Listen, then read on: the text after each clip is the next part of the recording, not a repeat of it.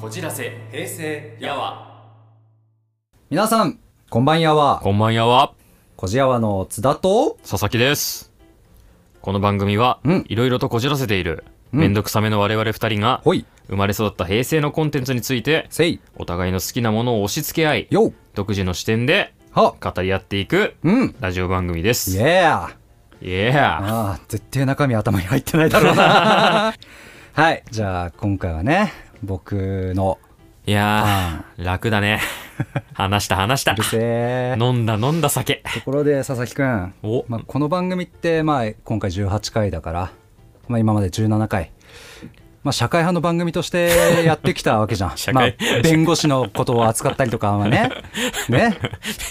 弁護士しか出てこないじゃん。社会派社会派番組として今までやってきたわけじゃん。ね。だのから今回もちょっとね、うん。ちょっと固めな内容になっちゃうかもしれないけど。あ固めな内容。今回はちょっとね食育の話をしようと。食育？やっぱ社会派の番組だから。食育ってあのあれだよね。なんかみんなで豚とか育ててそうそうそう。なんか可愛がって育てたけど食べるみたいな、うん。何がしたいのかっていうあの残酷なやつだよね、そうそうそう食べるに育むで食育。うん。うん。あれ何が目的なの？なんか命の大切さを学ぶとかそういうことじゃない、うん。まあ残酷さというかうねん。まあそうだよね。まあまあまあまあ、まあ、あるんでしょう、まあいろいろ教育カリキュラムがあるんでしょう。俺はねそんなことするよりもこれを見た方がいいっていう作品があるの。あ作品、うん。俺が思う究極の食育番組。いえドキュメンタリー的な？や全 N 然違う。NHK のドキュメンタリー的な？全然違う。俺が思う究極の食育番組、食育番組、うん、仮面ライダーアマゾンズについて今日は紹介しようと思います。あー。え何食べんのそんな？めっちゃ食べる。めっちゃ食べんの？めっちゃ食べる。あそうなの、へうん。えこじやわじゃあまずは概要から。あそうね。俺何にも知らないわ、うん。アマゾンとは違うんでしょ？アマゾンとは違う。そう昭和にやってた仮面ライダーアマゾンとは違う。でもそれをモチーフにした作品。俺最初名前聞いた時アマゾンいっぱい出んだと思ってたもん。ああでもアマゾンいっぱい出るよ。ああそれは合ってんだ、うん。あ間違ってはいないんだ、はいはいはい。はいはい。まず概要としてアマゾンプライムビデオで2016年に日本初のオリジナル作品として配信された作品。そんな前だっけ？そっか。そうだからアマゾンプライムの日本、えー、とプライムオリジナル作品の一番最初がこの「仮面ライダーアマゾンズ」あそうなんだ。そう。すごくない？な何気に。そうだね。何気にすごいね。でこの作品の特徴として、うん。日曜日の朝のうん。枠でやってる仮面ライダーじゃないからうん。グロテスクな表現とかショッキングな展開もりもりですげえ話題になった作品、へえうんうんうん。あらすじを紹介します。これ東映さんの公式ページからの引用です。はい人工生命体を人型に成長させる実験アマゾンプロジェクトがとある製薬会社で秘密裏に行われていた。おバイオハザードっぽい。確かにそうそ ううん。しかし2年前の事故で約4000体の実験体が街に解き放たれた。えー、あバイオハザードっぽい、確かに、うんうん。うん、えー実験体駆除のエキスパート駆除班はその対処に明け暮れていた、マジでバイオハザードじゃん。その一方でアマゾンプロジェクトの責任者水澤令華のもとに2年前から養子として引き取られた一人の青年水沢遥がいた。うん。彼も自らの変調に気づきつつあった。うん。そしてアマゾンを狩るアマゾン。これ最初に出てきたアマゾンっていうのがさっき言ってた4000体の実験体、うん。街に解き放たれた実験体のこと、うん。そのアマゾンを狩るアマゾンうん。高山人も独自に行動を開始していた。うんその男の目的はえー依然謎のままである。さまざまな思惑が盗作する中うんうん。遥とジンの出会いによって物語は大きく動き出すのであった。はあというあらすじ、まあ、はあ何のこっちゃかわからんうんかもしれんけど、ねまあ、人工生命体アマゾンっていう。のが4000体逃げたんだ。そうそうそう。街に。うん。でこのアマゾンっていうのが、まあ、今回の作品紹介する作品のうん。怪人と仮面ライダーの総称って考えてくれていいかな、怪人も仮面ライダーも両方アマゾンっていう人工生命体。ほそう。でこの人工生命体ってどんな人工生命体かっていうと、うん。アマゾン細胞っていうのがあって、うアマゾン細胞。うん。人にの人の手によって作られた人工細胞。うん。でそのアマゾン細胞っていうのはタンパク質を好む性質を持ってる。ほで特に人間のタンパク質を好む。性質を持ってる、うん。うん。えー細胞。うん。でこれが培養されて人型になったのが人工生命体アマゾン。うん。それが怪人と仮面ライダーのことを指してますと、うん。でこのアマゾンにも何種類かあって。うん。で物語開始時は3種類いますと。うん。第1のアマゾン第2のアマゾン第3のアマゾンっていうそののがいます。そのまんまだな。そう。ビールみたいでしょ、うん。そうだね。第3のビールじゃないのよ。で第1のアマゾンっていうのが、うん。まあ、これが主に怪人として登場するアマゾン、うん。うんうん、で100%アマゾン細胞からできてる、うん。うん、であらすじに出てきたと4000体のアマゾンっていうのがこれのこと。第1のアマゾン、ほうほで人に擬態する力を持ってて、うんまあ、これは全部のアマゾンに言えるんだけど人間体と怪人体があるみたいな、で人間と同じように喋って考える、うんだから見た目は本当に普通の人間。うん。で怪人体もあるよみたいな、うんで腕にアマゾンズレジスターっていう腕輪みたいなのつけてて、これモチーフがその昭和の仮面ライダーアマゾンについてたギギの腕輪がモチーフなんだけど、うんまあ、あの仮面ライダーアマゾンの力の源みたいなやつがギギの腕輪っていうやつなんだけどそれのモチーフになってる。腕輪をつけてる。うんそれがアマゾンズレジスターうん。でその腕輪からはえっ、とまあアマゾンって人間のタンパク質を好む細胞からできてるから、人間食べたがるんだよね。ああまあそうだうん。そうなるよね。うんうん。そうそうそう。でもその食人衝動を抑える抑制剤が、えー、とその腕輪に入っててああなるほどね。それが定期的に注入されると。で実はその薬って、まあ、腕輪にしか入ってないからうんいつか切れるんだよ、うんまあそうだよね。うん。うん、それが2年間。うん2年間で切れちゃう。でうん。まあその抑制剤には、うんうん。まあ、2年間で切れちゃうっていうのがあるから、うんうん。この物語この「仮面ライダーアマゾンズ」っていうのはその薬が切れ始めた時から物語がスタートする。ああ切れ始めた時からなんだ。う。ん。だからだんだんだんだんこう街に解き放たれた4,000体の中から薬が切れて食人衝動に覚醒するアマゾンが増え始めたっていうところからスタート。ト食人か。そう。なるほど。もう日朝じゃできないでしょ。ヘビー。すぎるね。なるほどね。はいはいはい、でその、まあ、食人する細胞100%のやつが第1のアマゾン。うん。続いて第2のアマゾン。うん。これは人間普通の人間俺たちみたいな普通の人間にアマゾン細胞を移植した存在。ああなるほど。うん。うんうんでこれは1人しか存在しない、うん。あらすじに登場してきた高山仁っていうやつ、これ1人目の主人公、うんうん。主人公2人いるんだけどそのうちの1人。うんうん。見た目はね池叔父あ王子なんだ。池叔父へえ池叔父でこれ演じてるのが救急戦隊555でゴーブルーをやってた谷口正史さん。うーん。で最近ではウルトラマンデッカーにも変身してるね結構いろいろやってるね。戦隊ウルトラマン仮面ライダあすごい。特撮の有名なところーを3つ取ってる。これ達成したの他にケイン小杉さんだけ。核レンジャーのうんブラックの。仮面ライダーも最近あのリバイスっていう、まあ、令和仮面ライダーの劇場版で仮面ライダーにもなって、うんうん。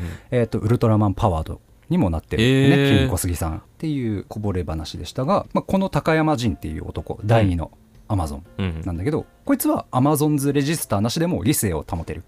ほうほう。だから食人衝動。まああるんだけど自分で抑え込むことうんうんができる、うんああいいね。うん。ただタンパク質を求めるって性質は変わらない、うんうんうん。うんでこの人がアマゾンアルファっていう仮面ライダーに変身する。はあはでこの作品内では、まあ、仮面ライダーの定義をここで話すと、うん。まあ、さっき怪人も仮面ライダーもアマゾンって言ったじゃん。あうんもともとは一緒よ。うん。食人衝動を持つ細胞、うんうん。えーアマゾン細胞が入ってる人間とかうんまたはそれで作られた生命体っうんていうのがアマゾン。うん。じゃあ仮面ライダーって一体何かっていうとアマゾンズドライバーっていうベルトがあって。うんうんそれはまあなんか特殊なベルトでうん。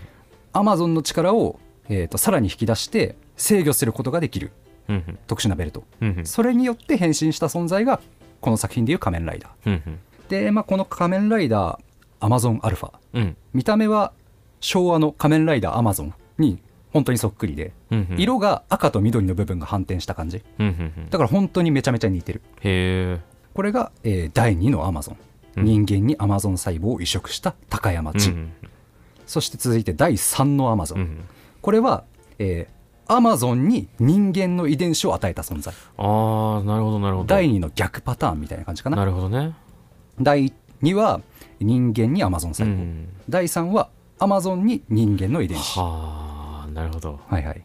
これがこれも1人しかいなくって、うん。2人目の主人公水沢遥。これもあらすじに出てきたね。ね。うんうん。見た目は二十歳の青年でこっちも仮面ライダーに変身してこっちはアマゾンオメガっていうああオメガなんだ。オメガ。アルファとオメガに変身すると。でこっちは見た目はあの昭和の仮面ライダーアマゾンを踏襲しつつうん。よりこう平成ライダーっぽいちょっとスタイリッシュな感じあの見た目になってるアルファはこう野生的な仮面ライダーアマゾンに近い感じで、うんうん。オメガは割とこうアーマーがついてるみたいな、割とスタイリッシュな感じっていう対比にもなってる、うんうん。まあ今回は今紹介した第1第2第3のアマゾンうん。からそれぞれこう一人ずつピックアップしてそれらについてちょっと話していこうと思います。はあ。はい、まあ第2第3は一人ずつしかいないんだけどね、うんうん。はいはい。まあ、第1が4000体いると。まあそうですね。4000結構多いなと思ってた。うん。そう結構多いのよ、うん。まけ、やばくない、うん。街に4000人人食いたい人食いやついるでしょ。がいるんだよ。やばくない？いや結構やばい話だなって思って聞いてたよ。うん。で、えー、と第1のアマゾンから、えーピックアップするのがさっきあらすじにもちょっと出てきた駆除班っていうのがいて、うん。まあ、4000体アマゾンが解き放たれててアマゾンを作った会社が隠蔽するためにそいつら殺そうとしてんのよ、うん。でね。のために雇った集団がいてそれが駆除班アンブレラじゃん。おいいねいいね。はいはいはい。はいはい。それで、まあ、その駆除班にアマゾンがいると。うん。そいつはあのまだ腕輪の抑制剤が残ってて人食いには目覚めてない。ああアマゾンってその1第1の？第一のアマゾンも駆除班に混ざってんだ。そうそうそう。100%アマゾン細胞でできたやつも混じってる。はあまあ。戦闘のなんか、まあ、兵器として利用してるみたいなイメージかな。マジでマジでそうだね。なんか いいね。もうずっとバイオハザードだなっていう 気持ちが湧いてくるけど。はいはいはい。はいはいはい。その駆除班にいるアマゾンが守くんっていううん。名前。ああ名前付きなんだ。そう。結構ちゃんとメインキャラなんだ。そうそう。ちゃんとメイン。はあはあは守くんって言ってモグラアマゾンに変身する。あもモグラ？モグラ。モグラアマゾン？モグラアマゾン。えなんとかアマゾンがいっぱいいるの？あそうそうそうそう。あ第一のアマゾンってえっ、とまあいろんなモチーフがあって蝶々とか。あへえ、うん。まあそっか。怪人に近いのか。鳥とか、うんっていうか怪人だね、まあ第一のアマゾンは。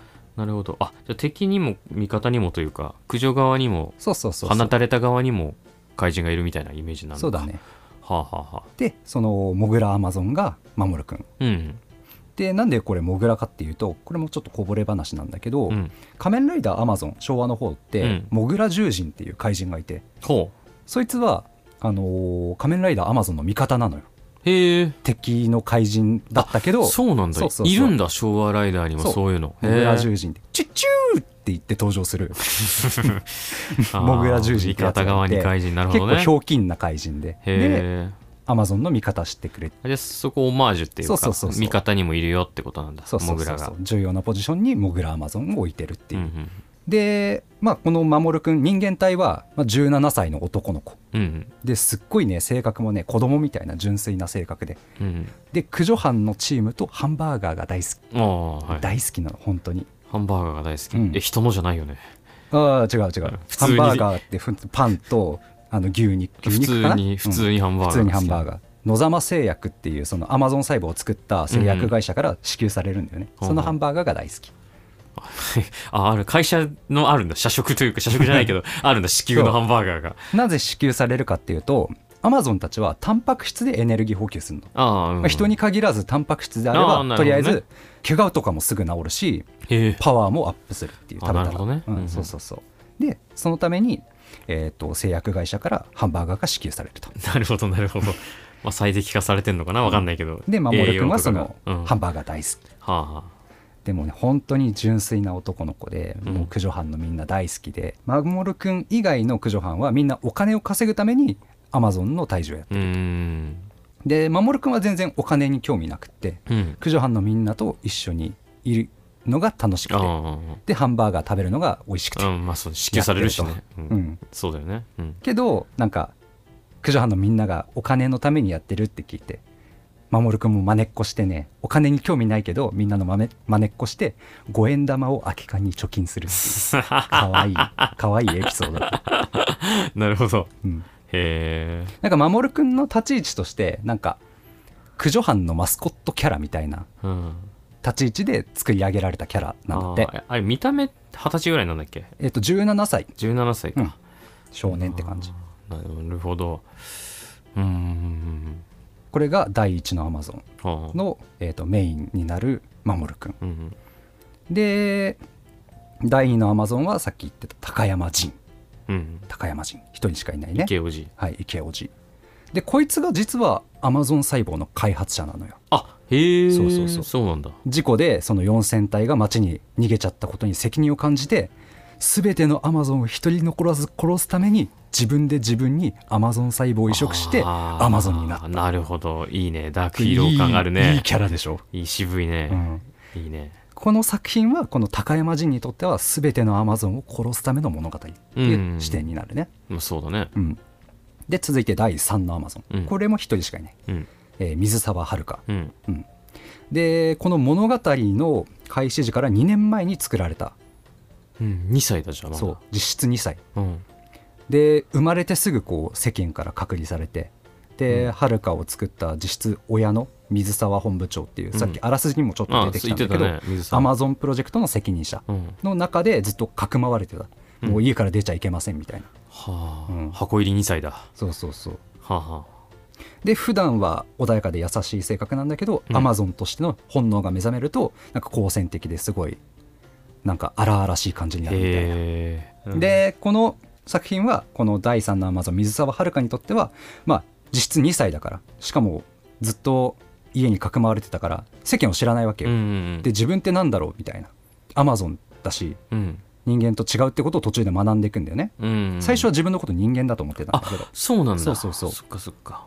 だからこの作品はこの水沢遥にとっては自分探しと成長の物語になる、ああいろんな軸があるんだね。そうそうそうそう。主人公によって、うん。はあはあで最初は自分のことを人間だと思ってたんだけど、うん。ずっとこの部屋に閉じ込められてる時にその親の水沢本部長から、うん。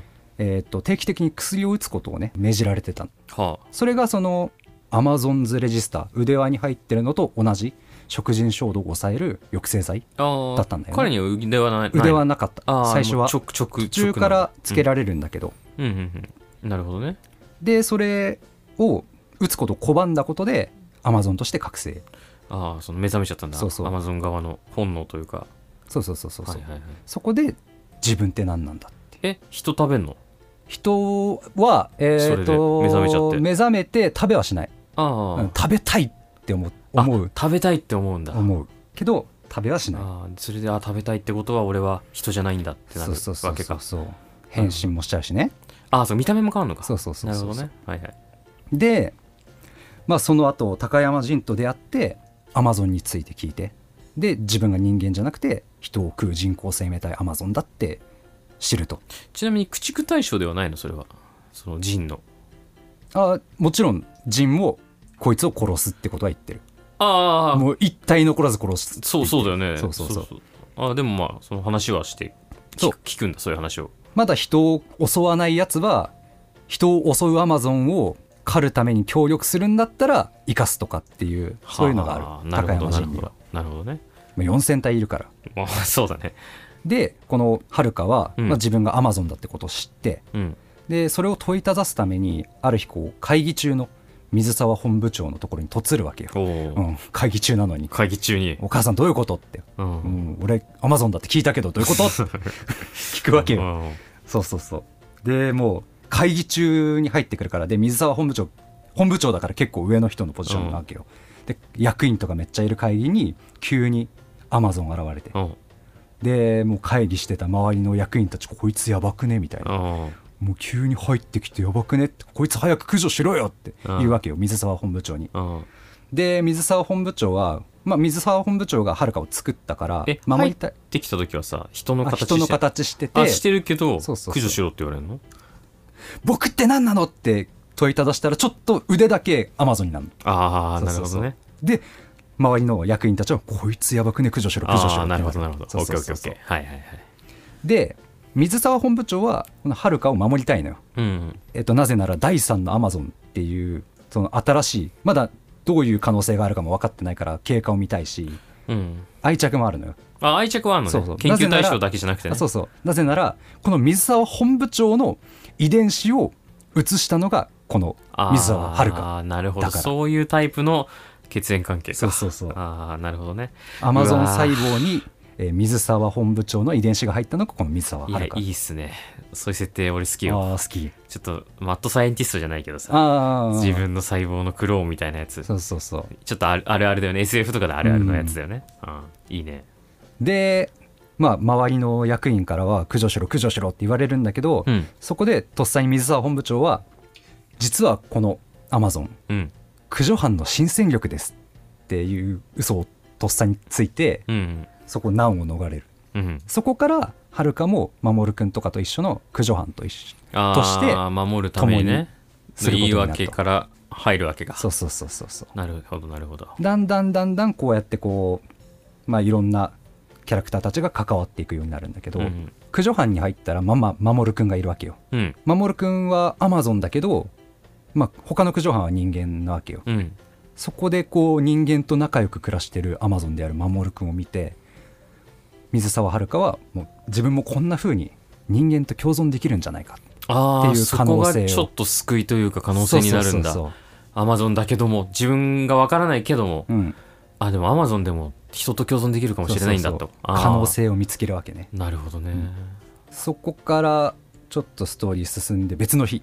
うん駆除班と、まあ、もう一緒にはるかもアマゾンと戦うようになったわけ。食人衝動に目覚めたアマゾンを一緒に倒すっていう仕事をするようになってるわけ、うんでそこにやってきました高山人うん。アマゾンを借りに来ました、はい、でそこでジンとはるかは再会しますと。はるかがその駆除班に入ってたっていうのをまあジンそこで知るわけだけどああそこで知るんだ。うそうそうそうそう。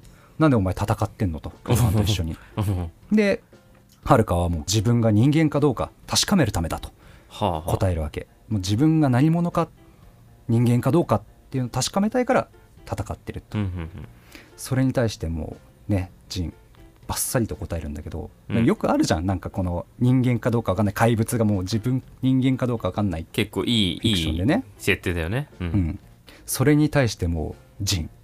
人間ねそんなこと考えるやつは人間じゃないやつだけだうわーなんか うわーやめてよ。でも確かにってなるよ。えー、そう、まあそうか。人間。私人間はね俺人間かなって思わんか。思わんよね。はあ、オッケー言うんだそれズバリと。うん。それどうすんのそしたら？はるかはでもそれでも自分を人間だと信じたいと。うん。はるかは。で人間を守るために戦うんだと、ううんんうんでそう言ってそこにいるアマゾンとまた戦い始めると、うん。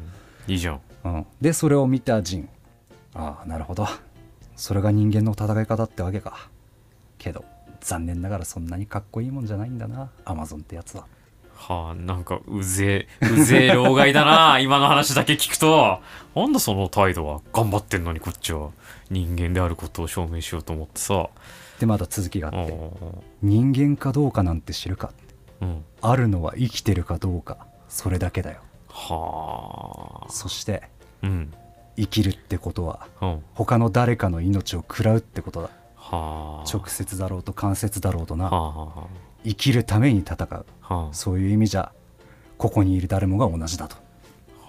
うん。そう人間かどうかとかじゃないとみんな生きるために食って戦ってるっていうまあ、話人間かどうかって質問がまあちょっと愚かというか、うん。彼からすると、まあ、そもそもということね、ひ人で人に限らず命はそう。他を食らって生きてるんだと。これは食育ポイントだよね。食 生きるってことは誰かの命を食らうってこと。うん。食育食育でしょこれこそ。何を何を何を題材に何を学んでんだよ。仮面ライダーを題材に食育を学んでんでしょ。ああそう、うん。そっかそっか。そうそうそう。生きるってことは他の誰かを、まあ、直接だろうと間接だろうと食らうこと。まあ広げたな解釈。まあ確かに食べてるな。食べてるよ。食べてるし育成されてるな、食べてるでしょうん。教育されてるな。うん。でその後あのーまあ別な日なんだけどうん。水沢遥アマゾンオメガは高山人と水沢本部長母親から、まあ、アマゾンが生まれた経緯を聞くことになりますと、うん。高山人がアマゾン細胞を作って、うん。4000体町に放たれちゃいました、うん。でそんなことしちゃったから高山人はそいつらを全員殺しますっていう話を、まあ、聞いたわけよ遥は。あーはいはいはい。でそこで遥は高山人にこう聞きますと。おう「あなたが殺すアマゾンには守君も含まれてますか?」はそしたらジンはもう即答するわけよ。うん。言ったら全部だって。即答するわけよ、あうわーすごい。うん、ビジネスパーソンだ。もうきっぱり きっぱりよ、おなるほど。冷徹だな。うん、でもうそれを聞いた遥はもう怒っちゃうわけよ。あなたの言った通りみんな生きるために食ってるだけだと。うん本当だよ。人と関係ねえんだろ何区別してんだよ。でも母さんとあなたは違う。勝手に生み出したものを都合が悪いから勝手に殺そうとしてると。あ母さんも含め。そう。批判すんだ。そうわ反抗期。う、うん、あまさにそうよ。うん。で僕はそれがすごく嫌だ。うん。僕は今多分すごく怒ってる。うん。もうだんだんなんか自分の考え持ち始めて。でいいねいいね。本当に反抗期よ。うん。まあそうなるわな。字がやばい始めたらそうなるわな。人じゃん。だんだん成長していくものだってそう。だよそうかな。本当にそうかな。うん。人じゃんでもそれも。ううん。でジンはそれを聞いてまさかお前アマゾン側につくんじゃないだろうなと俺たちに反抗するんだったらアマゾン側につくのか？うわお前なんかそれ矛盾してるじゃん。めっちゃ気にしてんじゃん人かどうかみたいなとこ。ムカつくわ池おじでもアマゾン側につくんだったらもう完全に即殺ししなきゃいけないからさ。猶予なしで。えなんかめっちゃ嫌な父親みたいじゃん。ああなんか。でも誰誰にそう取られてると思ってんだそみたいな。こがその高山仁の信念で、うん。高山仁は人間とアマゾンをきっぱり分けてんのよ。なんでよアマゾンは殺す。人間は守るって決めてるから。自分が生み出したアマゾンはその後人間を殺す存在だから。めっちゃエゴじゃんでも、いやでもそうだよ。それをはるかにめちゃめちゃ責められてるわけ。うん、嫌な嫌なおじさん？まあ今の話聞く限りはうん。ね嫌なおじさん？でも人間からしたらまあヒーローというか。まあまあでも怖いか。確かに、うん。そんな人間をいつ食べるか分かんない生き物って。人食い怪人を殺してくれるわけよまあまあまあまあまあまあでもうんまあそうね。まあわかるけど。守くんとか。守くんとかどうどうなんですかって感じですけどね、はいはいはいはい。あそちょっと気になってたんだけどさ、うん。守くんはみんなが好きじゃん。うん。九条藩の、うん。九条藩のみんなどうなの？守くんのこと。あ全然仲良くやってる。あなんかやってんだ。よかったよかったよかったよかった、いやだからそこはいやでもでも所詮アマゾンじゃんって思われてたらめっちゃ辛いなって思って九条藩みんな仲良し。あじゃあいよいよじゃあその池おじちょっとうざいじゃん。みんな仲良くやってんのにさ人じゃないからアマゾンだから差別じゃん差別。まあいいよ。続けな。うん。偉そうだなお前。続けろよほら。でまあアマゾン側につくのかと。ジンに聞かれたはるかは、側とか。うん。うん、こう答えますと。うん。狩らなきゃいけないものは狩ると。うん。で守りたいものは守ると。うん。それは人でもアマゾンでもだと、うんだからはるかは抑制剤が切れて食人衝動に目覚めたアマゾンは狩る。あそれ以外の無害なアマゾンと人間は守るとここで言うわけよ。ほう。これがこの水沢遥の基本スタンスになっていくわけ。ちょっとそれさちょっと怖くないでも、うん悪い人は殺すの。そおう、ーい、うん、ヒュー。まあでも我々人間もなんかさ、まあ、よりこれよりも曖昧な線引きで暮らしてないっていう。うーん。例えば牛は食べるけど犬猫はペットとして飼うとかさ。まあてかどっちもエゴだね結局、うん。その俺は絶対人とか善悪じゃなくて人とはまず人種で人種というか、種別で殺すんだっていうのと人種関係ない。いいと思ったやつは助けるし悪いと思ったやつは殺すってまあどっちもまあエゴだよね。結局もうなんかてかエゴ以外ないよね。そう。全部その個人個人の考え方になっちゃうっていううん。結局、その死生観とか、うん。あとは食べる食べないのまあそ話とか、うだね。うん。そうそうそう。だから牛とか食べるけど犬猫は食べずにペットとして可愛がるとか。もっと言うと蚊はすぐ殺すけど犬猫は可愛がる対象になるとか。そうういうなんか我々もなんかもっとこうなんかより曖昧なまあ線引きで生きてるよねっていう。動物だからとか哺乳類だからとか虫だからとかじゃないもんね、可愛がるものは可愛がるし、まあ人まあ人でもそうだよね。嫌いなやつとまあ好きなやつ、うん。うん。人種差別とかもあるしね、うん。これが食育ポイントにまあまあそうね。線引きをね食べる食べないの線引き豚は食ううん。みたいなところだよね、うん。じゃあ犬でも食育すればいいじゃんって言われたらね、うん。犬はちょっと。そうなんか美味しさとかでだけで我々が勝手に決めてるっていうだけの話牛だから。豚鳥はいいけどみたいな、うんなんかたまあ確かにそうね。食育 食育、うん。それってどうなんていう考まあまあえるそうだね。ポイントとしてね、確かに。うん、まあこのはるかの食人衝動に目覚めてないアマゾンと人間は守って、うん。食人衝動に目覚めたアマゾンは殺すと、うん。狩るやつは狩る守りたいものは守ると、うん。で高山人のうん。アマゾンと人間をきっぱり分ける、うん。アマゾン殺す人間守る。うん。本当にこれをきっぱり分けててうん。人間だったら誰でも守るのよ。あ悪くても。そう。普通に殺人犯とか出てくるんだけど、うん。人間の。ああ出てくんだやっぱ、うん。まあそうだよね。そこ突っ込まないとだよね。そのテーマ性だと。でも高山人はえっ、と守るのよそいつを、守るんだ、う、うん完全にこれはきっぱり分けてる。わうわビジネスパーソン。だから芯はちゃんと持ってる、うん。だから両方芯は持ってるのよ、うん。でそこの思想のぶつかり合いというか、あどういう考えを持ってーるかっていうだわー重い。重いでしょ。重いよ重いよもうやだやだできないのよ。さっき逆転裁判の話したじゃん。もっと気持ちよくしたいよ。もうき気持ちいい感じで来たよ、うん。でも重い話も好きって言ってたじゃん。まあ好き。ラスラスとか、まあ好きではある。ゼノギアスとか。好きではある。そうなんか一筋縄ではいかない話好きではある、うん。そうそうそう。でそういう、まあ、お互いの信念が分かるシーンがあった。後、まあこれ別な話なんだけど、うん。これがすごいアマゾンズの中でもかなり有名な話があって、うん。でその話では、まあ、怪人である第一のアマゾンがあるお店を開きますと、お店を開く。お店を開きます。すごいな、うん、でそのお店とはさてどんなお店でしょう？クイズ？ここに来てクイズ？え？えアマゾンってそのえそれは放たれたアマゾン放たれたアマゾンでえーっとあの第一のアマゾンえそう食人衝動がある？えー薬が切れてる。まだ切れてない。あ切れてない。えまだ切れてんだったらもう完全に注文の多い料理屋さんみたいな感じかと思ったけど、はいは 人を食べるために、はいはみたいなことかと思ったけど切れてないってことはまあ別に共存というかうん。人と共生してるみたいなこと？だよね。かな？えてかそうアマゾンの立ち位置が分かんないんだけどさ4000、逃げた4000体の。うん。その食人衝動切れてないやつら？うん。薬がまだある、うん。やつら何？人に紛れてるそうだね。基本的には本当に人間と同じ生活をしてるとあーってことはまあ考えてもいい。お金かバイトしたりとかしつつ、まあ、暮らしてんのかなわかんないけど。うんうんんでそのアマゾンが何？お一人店がを開きます。い何人かで？や一人。あその放たれた4000体の中の一一人。人がうん。お店を開くぞっつってお店を開いたんだ。開いてる。それが何か？いやノーヒントすぎる えなんだろう。難しいかな。ええでもちょっと食育でしょ？なんか精肉店、お。はいはいはい。うん肉屋さん。惜しいね。惜しい。ハンバーグ屋さん。うえいわ。いやうーんなるほど、なるほど、まあちなみに材料人間なんだけど。うわちょっと待って待って待って待って。どういうこと？どういうこと？どういうこと？お前食事衝動ないんだろ？そうないんだけど人間を使ったハンバーグを提供してるお店をやってて。い人に食べさせるの？やアマゾンに食べさせる。アマゾン限定ショップ？そああああそうびっくうりした。人間が来たらあ人間とアマゾンが一緒にやってくることもあるんだけど、うん。あお持ち込みですねって言われる、お持ち込み？うん、お持ち込み？うん。お持ち込み？食材の。え？どういうこと？どういうこと？人間とこアマゾンが一緒に来店した時はあお持ち込みですね。じゃあお持ち込みの方はこちらへって言って人間の方をキッチンに連れてくっていう。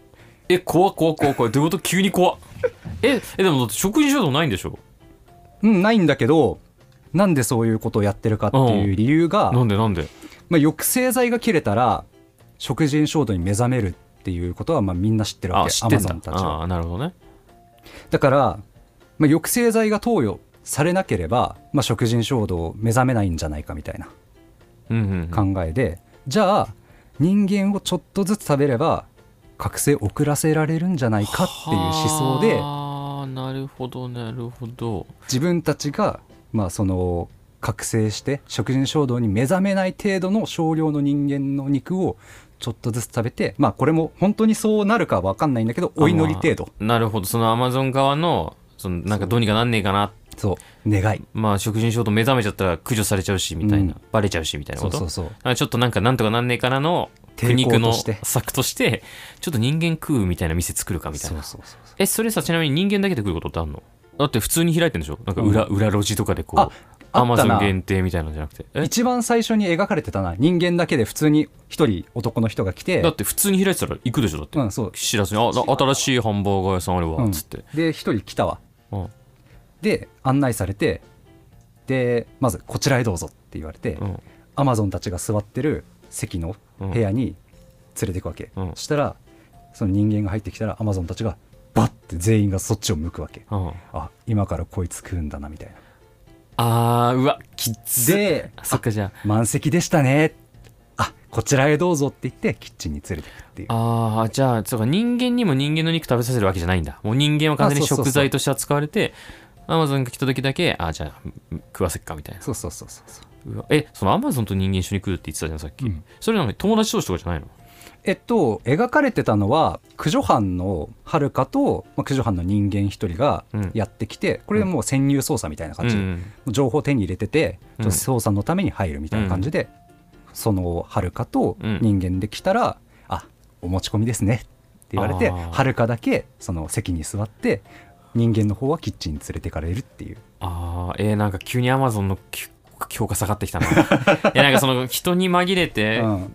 細々とやってんだったらちょっとかわいそうだなと思ってたんだけど、うん。なんか大大っぴらに普通に なんかそんなことやられたらちょっとなんかそう。あなんだよって感じ抑だ制剤入ってるにしてもうん。タンパク質は求めるし人間も食べちゃうことはあるっていうね、ああ牛牛豚食えよ もう牛豚がいいってわけじゃないかもしれないけど。でも人間をちょっとずつ摂取することによって覚醒を遅らせられるんじゃないかっていはあうでもこれもそのアマゾンたちのこう必死の抵抗というか祈りというか、4000人しかいないんだもんね、うん。何十億に対して。うん。まあそれはなんかこうできるだけうまいことやっていきたいなって思うか、そう。まあ命の危険が常にあるわけだしね、うん。バレたら殺されるみたいな、そうなんだよね。結構ギリギリというか、うん。みんな結構極限の状態でやってるというかそれぞれのちゃんと思想があって動いてやってるっていう、えアマゾンはアマゾンだってわかんの？そのさっきアマゾンと人来てあこっちアマゾンだなってわかる？あ分かる。なんかそれぞれになんか感知機能みたいなのがあってあー。個体差はあるんだけど割と近づいたらあこいつアマゾンだなっていうのはそれぞなるほど。れ分かる。オッケーオッケー見えてきた見えてきた。OK、うんうん。なるほど。でまあそれやってん開いてんだ店そうをそうそう。はいはい。で店主ねカニのアマゾンな。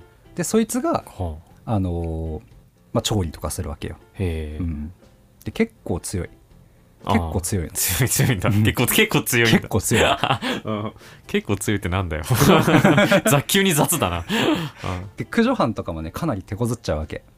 ああなかなか倒せないんだ。はるかとかも一緒に戦うんだけど守君もモグラアマゾンになって戦うんだけどやられちゃうわけよ、はあうん、で守君やられちゃってうんで他の駆除班とはるかで戦っていくわけ、まあ、場所とかも変えつつ戦うんだけど、まあ、店主は駆除班と戦いつつお店のお客さん逃がすんだよね。ああアマゾンたちを。ここで私が抑えますから皆さん逃げてうくださいアマゾンの正義。うん。ではるかもまだ覚醒してないからその人たち。うん。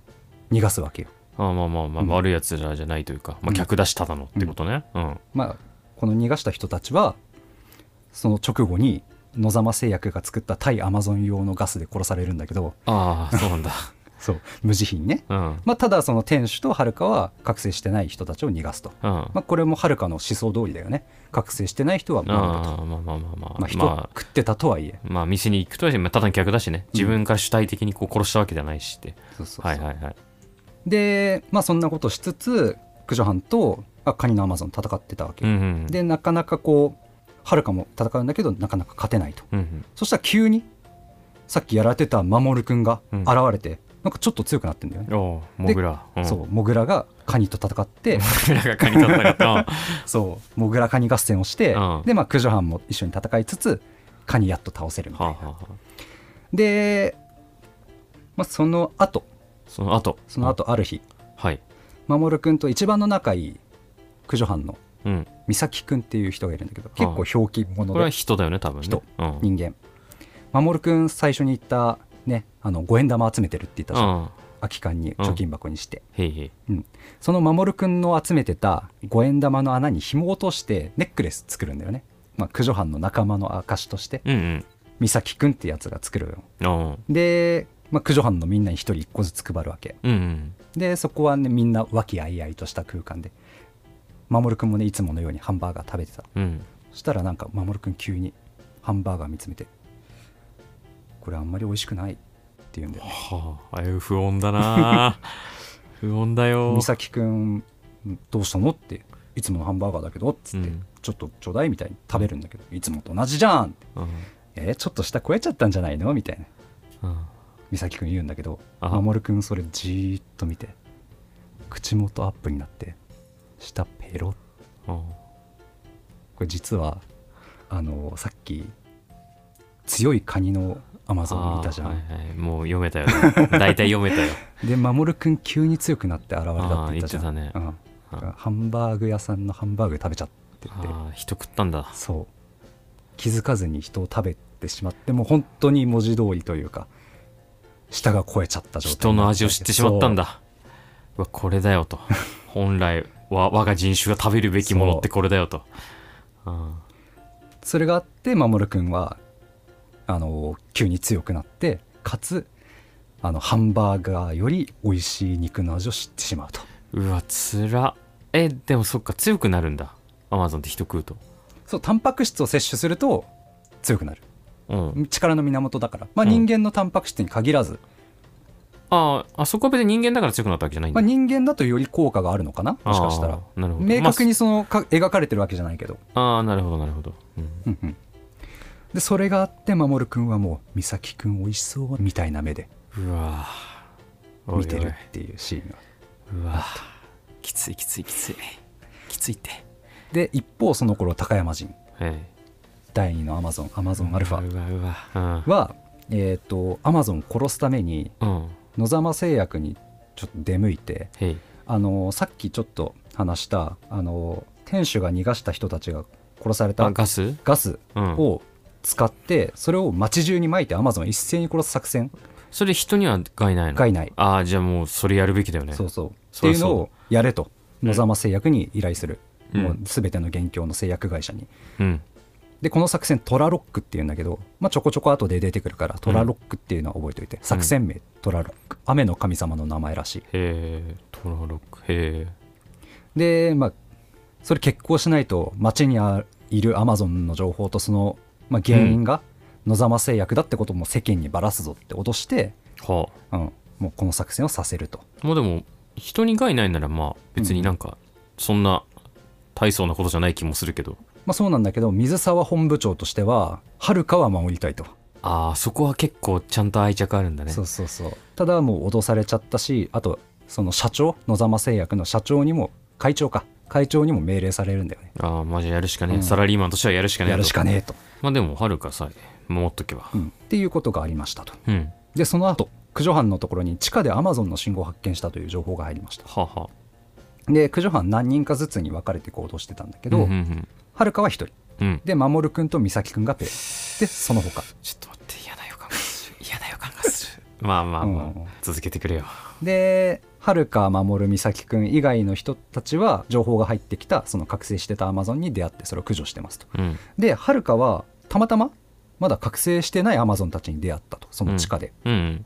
で、まあ、彼らをまあ地下から逃げる手助けをしますとそこで。まあまあ信念的にはね、まあまあまあいいや。覚醒してないから守らなきゃいけないから、でその中にはハンバーグ屋さんにいてガスで殺されたと思ったアマゾンも一人いて、ほう。んうんうん、ああの時のみたいな感ううじで、んうん。その人もちゃんと逃がすと。うん。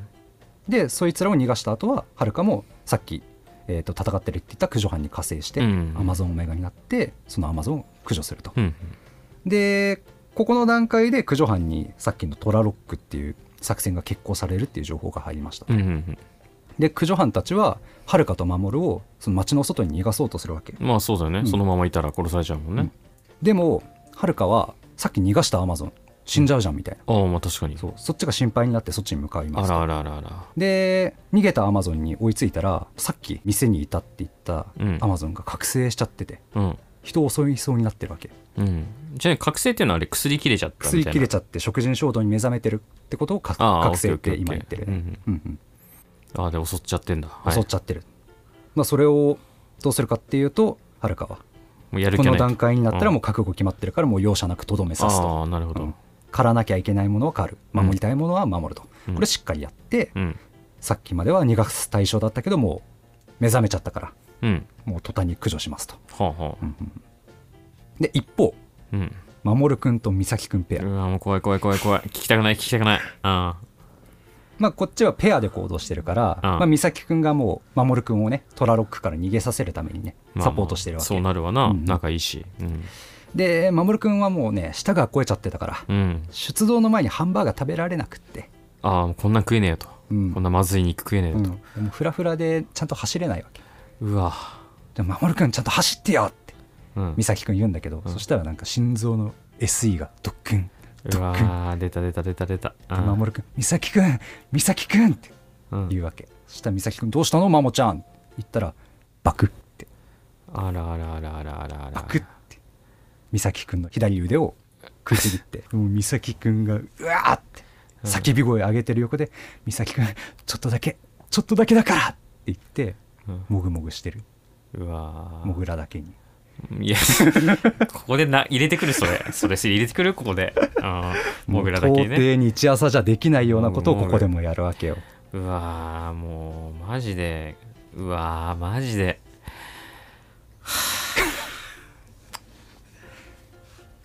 えし死ぬよね当然。いやまだ腕だけだから。あ腕だけだ。そこにちょっとだけだから。うん。うん。ちょっとだけだから。ちょっとだけだから。そう。守くんああちょっとだけだもんな。まあ腕ぐらいならな。まあまあまあまあ。でそこに様子を見に来た他の駆除班のうん。福さんって人が来てその光景を目の当たりにするわけよ。うわなんかうわー。はいはいはい。で福さんはもう必死に守くん止めようとするわけ。うん。でも守くんはもう食べてるから弾き飛ばすわけよ。うわアマゾン隊だからもう強いわけよ。最悪でもその弾き飛ばした時に首にかかってる五円玉が見えるわけ。うわ出た出た。へいへいへい。そのネックレスが見えてはっ。って守くん正気に戻るんだよね。でまあ守くんは人間食べてたけどアマゾンズレジスターの効力が切れてなかったから、うん。ずっと食人衝動あるわけじゃないから、うん。それによって正気に戻ると。うん。でも人間体に戻って正気に戻って。うん。今度は血まみれの自分の体を見てうわーっつって叫び声を上げて逃げてくるうわーつら辛いよな。つらつら前振りからのそれ。いやだからもうその前振りがもうもはやそのためにあるやつだよね,、うんなんか不穏な雰囲気がねずっと流れてるのこの作品。ああもう嫌だ嫌だ。嫌だ嫌だ嫌だ嫌だ。あつらでそのまあ様子見に来た福さんっていう駆除班は他の駆除班にも連絡して守くんが美咲くん食べちゃったっつって。うん。で美咲くんを車で病院に連れてくわけ。うん。でね美咲くんもいい人なんだ。うわ。マモちゃんまだ無事かなって。いやもし無事なら今頃一人で泣いてるよって言ってマモちゃんの心配するんだよね。ー腕ないのに。腕ないのに。で実際守くん一人で雨降ってる中一人で泣いてるわけよまあそうなるわな。外で、うん。食べちゃったし友達そんな守くんのところに連絡を受けたはるかがやってきてうん、で守くんと一緒にトラロックから逃げようとするわけよ、ああそっかそっか。それ続いてんだ。そうそうもう始まっちゃうんだ。うん、タイムリミットというか。そうそう。ガス巻かれちゃうから。もう本当ちょっとバイオハザード感あるね。あと10分でこの基地は爆破しますみたいな。あのガス流れちゃうんだ。そうそうそう。急がないと。急がないと。うん。でそしたらはるかが来て守くんが泣きながら「僕美咲くん食べちゃった美うわ。味しかった。どうしようどうしよう」っつって。は「もう戻れないよ」って「戻ったらまた食べちゃうから」っつって。うん泣いてるわけよ。ちょっと待ってちょっと待って。うわ。それに対してうん。はるかは「いいよ。食べてもいい。だってそれがアマゾンでしょ」って。いやいやいやいや待て待て待て。お前。うん。正直人を食べちゃいけない理由なんてわからないと。うん。そのせいでアマゾンが生きてちゃいけない理由もわからないと。うん。だって生きるのは。さあここでこの後なんて言うかうん。だって生きるっていうのは他の誰かを食べるってことだよ。うん。ここ高山人のね言ってたことをもう回想で流れて、同じことここで言うわけよ。まあそうだよね。人も食べてるし牛とうん。かアマゾンは人食べちゃいけないって誰も決めたわけじゃない。そうそう。勝手に生み出されてね。そう、うん。勝手に、まあ、序列というかさ我々も牛食べてるけど、じゃあ我々より上位の存在が出てきて、うん。食べるってなってじゃあそれ悪いことなのかって言ったら悪いってしたら我々のしてることも悪いことだし、うん。ってなっちゃうし。まあそうだね。そう。それを一体どこで線引きするのかと、ううん。ん、っていうことなわけよ。うん。は ずっと辛そうな顔してる。あはでまあそういうことを言って2人は、まあ、その場から逃げるわけ。ああでも倒さないんだ。うん。はるかは。だって覚醒してないからね。まだ抑制剤は切れてないから、ああそこ そこなんだ。なんか食べたやつはもうダメなのかと思って。うんうんうん。なんかそこ戦うのかなって思ったけどそこは大丈夫なんだ。そうなんか守君はこう美咲君食べちゃったけどすごい嫌な感じがしたとかって言ってすごい葛藤してるんだよね。まあそこは許すというかまあまあまあそうかそっか。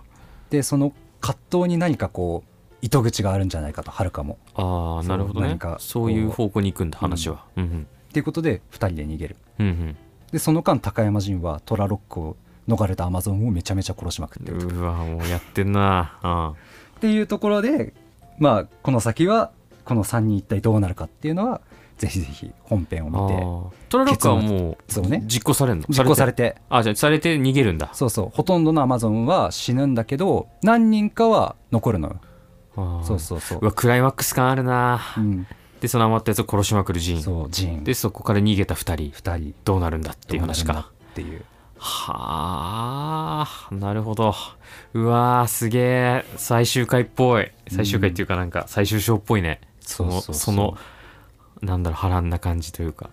残されたやつとでそれを追うやつと。うーんあーそっかそっか。でまあ左腕食われたやつも。そうそうそう。どうなるんだみたいな。どうなるんだみたいな。人とアマゾンはどうなるんだっていうことね。そううわ食育じゃん。食育でしょ？最後まで聞いたらちょっと食育っぽかったわ。でしょ？いや人確かにね。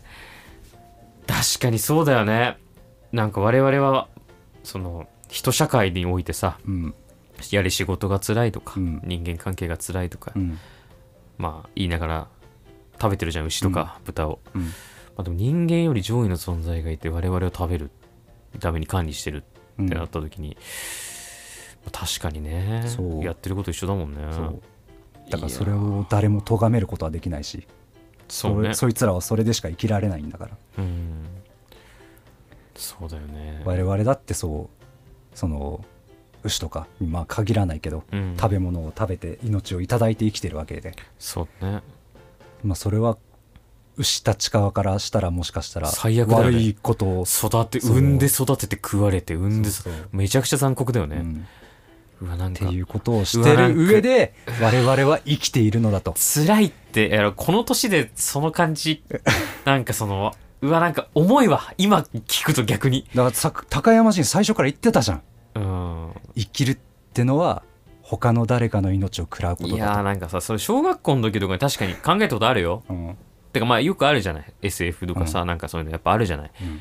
まあ、倫理観というかさ、うんまあ、人が牛豚やってんどうなんだ。うん。でまあ小学校の時とかはまああそっか確かにな。ふーんって。確かにな。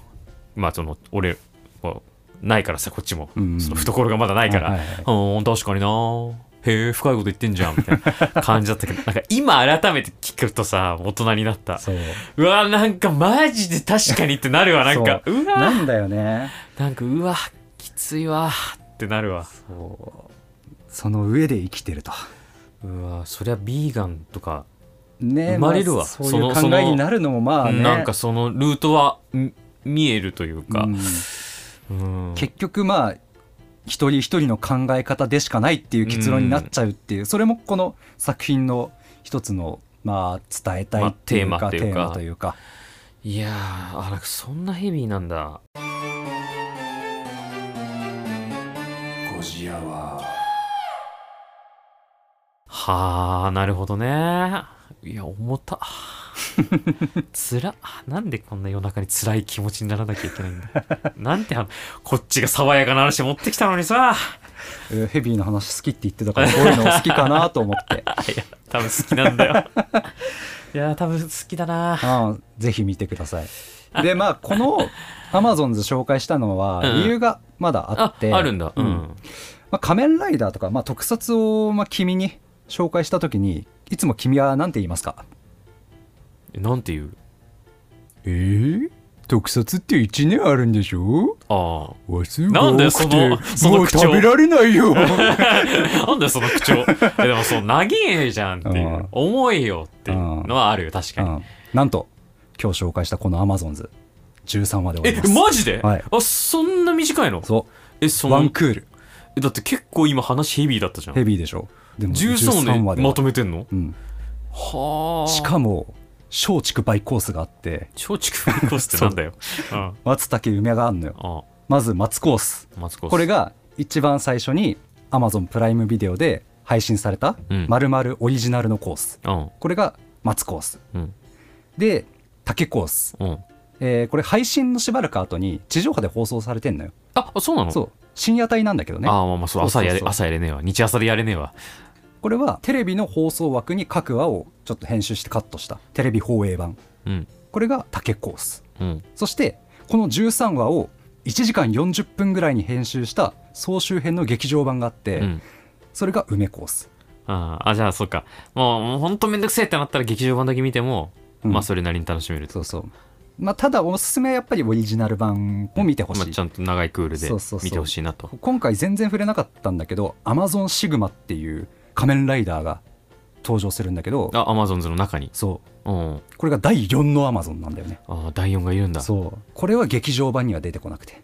あそうなの？こうカットされてんのよ。カットされてんの？結構重要なんだけどね。めちゃくちゃかっこいいし。ああでもそっか長さ的にね。そうそうそう。なく。く言うとこの第4のアマゾンって人間の死体にアマゾン細胞を移植したアマゾンうわなんかマジでマジで生物兵器というかさそう。バイオハザードじゃんマジで。この第4のアマゾンは完全に人間の管理下に置けるえすごいじゃん。すごいよね。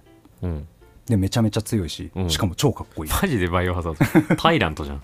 アマゾンアルファとアマゾンオメガとか戦うんだけどあと4手でお前は積むとか言って。えかっこいい。超かっこいいでしょ。なんか中二っぽいかっこよさがあるんだ。まさかの。それだけじゃなくて攻撃するたびに1手2手3手おっと。1手早く倒してしまったみたいうなわーなんだよそのその雑な計算ミスなんだよ。